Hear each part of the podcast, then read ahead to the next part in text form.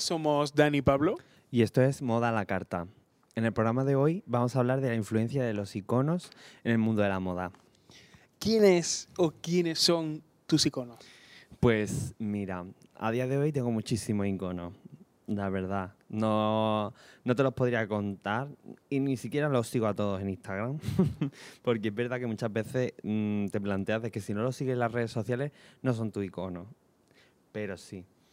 Eh, a ver, yo siempre he sido Team Lady Gaga.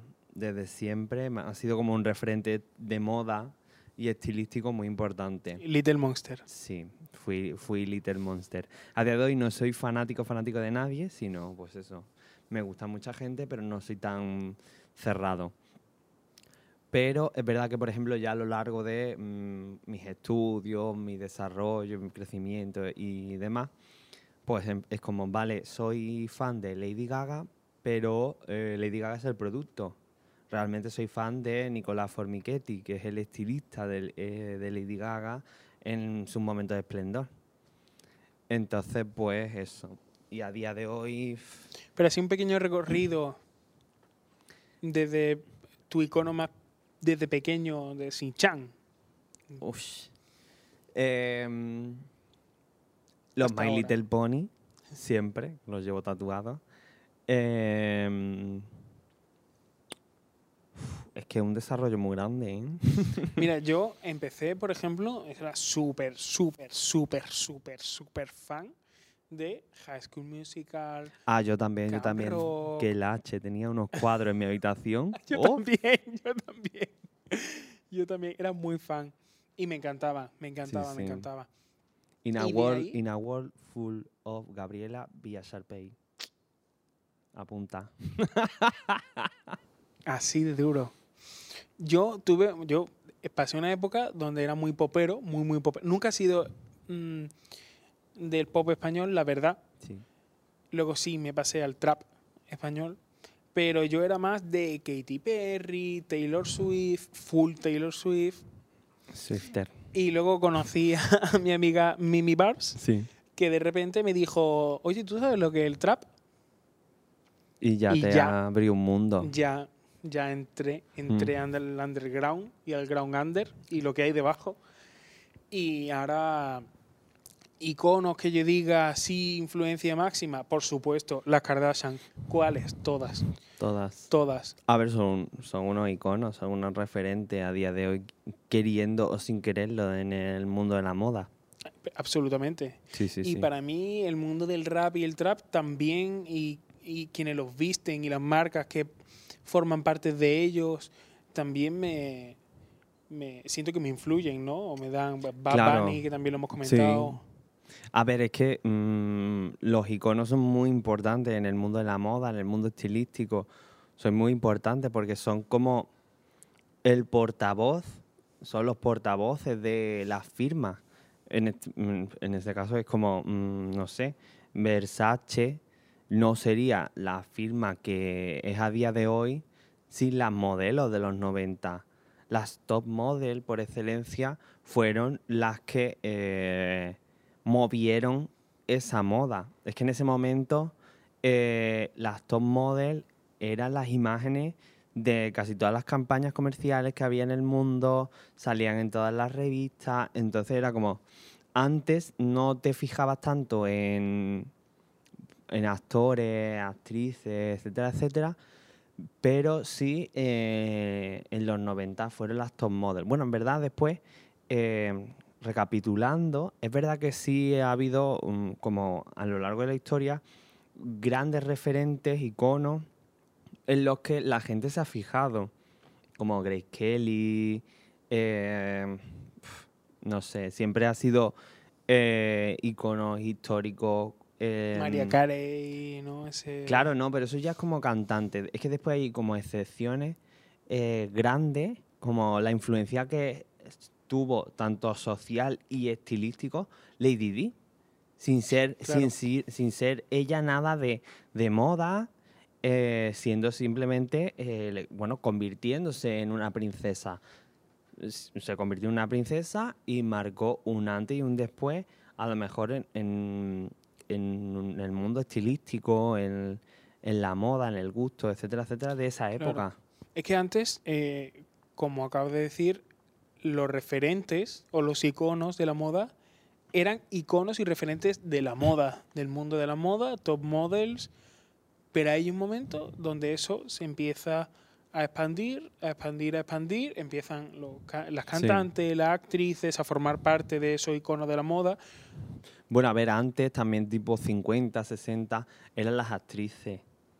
Era, Antes que las claro, cuando surge eh, la época de oro de Hollywood, eran las actrices y los actores. Pero es verdad que, por ejemplo, eh, las actrices han, te- han tenido un papel más importante que los actores en el mundo de la moda.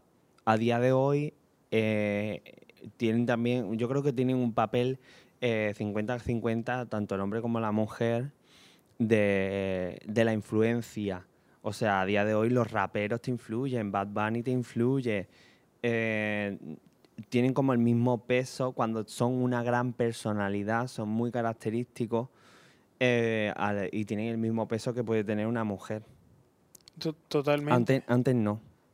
Eh, Esa era una gran cuestión, de que antes eh, era eh, en sí el papel de la mujer la que tenía una gran influencia y un gran peso en, en los, en sus seguidores. Ahora también los... Ahora también es que imagino que con las redes sociales Claro, es que... ha creado, se ha creado o se ha denominado influencer a toda persona que supera X número de seguidores. sí, y eso no es un influencer. No, es un influ- no eres influencer. No eres influencer. Porque te siga gente, no eres influencer. O sea, tienes que hacer algo y tienes que mover algo dentro de una, pe- de una persona. Tienes que ser Bella Hadid, tienes que ser mm, Troy Bolton. Mm, Sí, e- es como tienes que mover algo dentro de eh, esa persona y aportar, aportar una influencia importante en muchos niveles, ¿sabes? A mí que me enseñes tu día a día con tus niños, pues no me estás aportando nada, entonces a mí no me estás influyendo. No es lo mismo, la, exactamente, no es lo mismo influir que entretener. Claro, eso, esa la es la diferencia. diferencia, claro. Es como mm, Willy Red, por muchos seguidores que tenga, no es un influencer, es un entretenedor. O sea, entretenedor. Porque está entre los tenedores. Sí, está entretenedores. O sea, Pertenece al mundo del entretenimiento. exacto. claro. Porque él te hace tu- sus directos, te hace sus vídeos en YouTube y te muestra su contenido lo que, y a lo que él juega, a lo que él juega. Entonces te entretiene simplemente. O la gente que hace blogs de su vida. Pues tú, porque tienes una vida aburrida y cansada, como yo. Yo, por ejemplo, a mí me entretiene muchísimo vídeos de coreanas haciendo de comer en ASMR. Son mi entretenimiento y me lo pongo todas las noches, lo confieso. Mira, Pero yo, no, yo- son mi, no, son, no son mi influencia y hay que tener esa... O sea, hay que diferenciar. Porque mm, muchas veces a las entretenedoras, las, mm, las que te crean contenido eh, en su canal de YouTube, haciendo de su vida, su videoblog, etcétera, etcétera, después también quieren abarcar el poder de ser blogueras, de ir a la moda, etcétera, etcétera. Pero es que no estás influyendo estilísticamente en algo en el mundo de la moda. Entonces, no, no sé. Yo para mí los influencers son las personas que eh, tanto bueno un- o claro. malo te influyen en algo. Claro, te hacen a lo mejor tomar la decisión de Claro. cambiar mí- tu forma de vestir o apostar por una marca Claro. o... que a mí a día de hoy me, me marques polémica y después te marques tres stories promocionando tu nueva canción o promocionando un secador del pelo, eso no te hace el papel de influencer. Pero ya se ha denominado influencer a ese tipo de gente. A partir de ahora, esa gente son entretenedores. Son entretenedores. Vamos a fomentar el entretenedores. y me odiaréis, pero me da igual. pues eso, que un icono básicamente, primero que se tiene que recordar a lo largo de la historia. Eso es lo más importante. Se tiene que recordar a esa persona, si no, no es un icono. O sea, se establece como icono Total. cierta persona porque ha hecho algo o ha influido a muchísima gente en el mundo y se la va a recordar por ello. O sea, es eso. Lady Di eh, influyó muchísimo y cambió un, un montón la perspectiva de lo- cómo tenía que ser una princesa, cómo tenía que ser una reina. Ella lo cambió, pero porque ella simplemente quería ser feliz y no seguir una, quizá unas normas que estaban muy establecidas, como, no sé, una reina tiene que alejarse, no tiene que ser simpática, no tiene que saludar, lo típico de, de la realeza, ¿sabes? Te tienes que mostrar superior. Y como Lady Di se mostró tan humana, tan cercana a la gente, Rompió todos los esquemas. rompió todos los esquemas. Y aparte después su estilista hizo un trabajo excelente que a día de hoy todavía sigue siendo referente en colecciones de moda de gente, eh, influen- influye muchísimo en el streetwear y demás. O sea, a día de hoy mm, eso de ir con bikers y sudadera lo hizo Lady Di Fue ella. una de las influyentes a la hora de que mm, salgamos a la calle a hacer nuestro día cotidiano en zapatillas, mm, con calcetines altos, biker y sudadera, fue Lady Di. Aunque mm, veamos a Kim Kardashian hacerlo ahora y en 2016 lo pusiese ella de moda de nuevo. Pero una de las mm, pi- pioneras principales que lo hacía era ella. Pasa- pa- en sí, como para pasar desapercibida a la hora de salir de su casa, pero es que eres Lady Di. Claro, yo creo que incluso, no sé si me equivoco, pero es un poco mi visión, quizá el paso más cerca o el camino más cerca para ser un icono o llegar a ser un icono es coger los esquemas que por naturaleza mm, tienes que tener, es decir, pues si eres princesa tienes ese encorsetamiento y romperlo. Claro. Claro, es coger tu zona de confort y salir de ella. Por supuesto, vas a tener tus haters, vas a tener a la gente que te va a odiar y te va a escribir por MD, eres una caca de la vaca, y tú, pues, simplemente lo ignoras o haces lo que quieras. Pero es un poco el salir de, de- de tu zona de confort. De hecho, creo que es la manera de avanzar mentalmente, ¿no? De decir, porque una falda es algo masculino, porque un bolso es algo femenino, volviendo a que ya suena como algo un poco... mm, Cañí. Antiguo. Claro, suena como carca. Sí, carca, pesado. Es como, sí, de hecho, mm, lo, normalizar eso me parece maravilloso. Ya no, totalmente. Y, y ya no es solo eso, sino que es verdad que se, en la ropa está como muy establecido eh, ciertas prendas mm, convencionales y que todo el mundo tiene por, e- mm, tiene por ente asumida, pero existe después también una vertiente que es como la deconstrucción, la transformación, etcétera, etcétera. Y hay otras prendas, eh, o sea, no sé, que no se no la puedes encasillar como eso es un traje de chaqueta, eso es una falda, no, porque está de- desmontada, está deconstruida, está transformada, está, te crea un concepto totalmente distinto que es como no puedes encasi- encasillarla como eso es una prenda, Y ahí está el juego en sí a la hora de vestir, de que mm, mm, yo como diseñador te creo una falda y ahora por dentro lleva un pantalón y a lo mejor la falda, no sé, le puedes sacar un tirante y en ese momento puede formarse un vestido. Entonces, como no puedes encasillarlo como que sea una falda o como que sea un pantalón, o eh, es lo bueno del diseño y... Claro, no tener miedo a experimentar. Claro,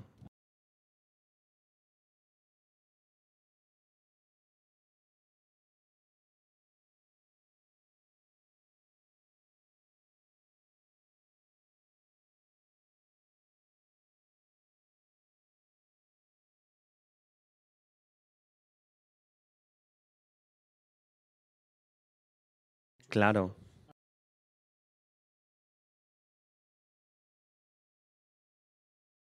Es que el hecho de, mm, a la hora de tú colocarte en una visión pública, como tienen las celebrities, la- los influencers, los iconos, etcétera, etcétera, es que eh, primero tienes que dejar huella. tienes que marcarte, por, tienes que diferenciarte del resto. Entonces, es como, ¿qué te diferencia a ti? Es como, pues a Taylor Swift la diferencia su música. Vale, la diferencia su música porque después no puedes establecer un, estilismo o algo súper característico de, Taylor Swift en cuanto a vestimenta. Eh, lo mismo pasa con los actores, las actrices, etcétera, etcétera. Es como ellos se postulan delante de una alfombra roja, etcétera, etcétera, eh, también como un referente o como un algo estilístico, ¿sabes? En ese momento, claro, en ese momento eres una imagen. Te estamos juzgando por lo que lleves, por cómo te comunicas con la cámara en la, en la alfombra roja. Si tú sigues como unas señas un, lenguaje estilístico eh, por todas tus alfombras rojas, pues te vamos a recordar por eso. O sea, yo ahora mismo a Margot Robbie no la veo de otra forma que no sea vestida de Chanel, pero porque ella es em, embajadora de la firma. Entonces, como siempre voy a estar recordando siempre a Margot Robbie en Chanel, por eso mismo, ¿sabes? Entonces, como sigue un trayecto, yo a Lady Gaga la recuerdo por, eh, su, eh, por lo estrafalaria que es, por su extravagancia. Eh, y, el vestido de carne marcó un antes y un después en el mundo de la moda. Entonces, si tú me estás vendiendo todo el rato eso, pues yo te estoy recordando todo el rato como un alien. sí, después. Y ahora me llegas a. Por eso, eso es. Yo creo que también es algo que. Em, a lo mejor por lo que se ha caído Lady Gaga como referente estilístico. Eh, por el hecho de que me pasase del concepto alien a ser una señora. Claro, también quizá en ese caso concreto fue también por la, el empujón de Hollywood, ¿no? De su salto a la interpretación. Sí, la interpretación, la. Dejó tanto ser el personaje. El disco de jazz, claro, es como. Muchas veces eh, para mantenerte tienes que ser fiel a ti misma. Y si en ese momento tú te me caes, tú me estabas vendiendo de que eras un alien, de que eres una rara, mm, así, mm, de estilo gótica, y de repente me vienes hecha una señora o me vienes esto country, es como, pues ya no te estoy creyendo el personaje este que tú me has creado te voy a seguir recordando por ese personaje porque fue el que marcó. Pero a día de hoy es como, ya me...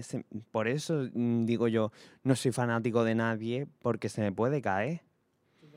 ¿Sabes? O sea, yo lo puedo seguir, puedo mm, apreciar su trabajo, lo puedo valorar, me puede gustar, no me puede gustar, pero mm, ser fan, fan, fan de alguien, no, porque me pasó en este caso con Lady Gaga de que se me cayó por el hecho de a mí lo que me gustaba de ella es que era rara. Y es como, ya no eres rara. Entonces, y me gustaba lo raro. O sea, me gustaba que fuese un alien. ya no es un alien. Mejor que, que, te recuerden como un alien a que no te recuerden. Claro. Siendo un alien te van a recordar. Total. pues vamos a terminar este programa tan chulito con eh, el lema o la frase de no es lo mismo ser influencer que ser entretenedor. Entretenedor.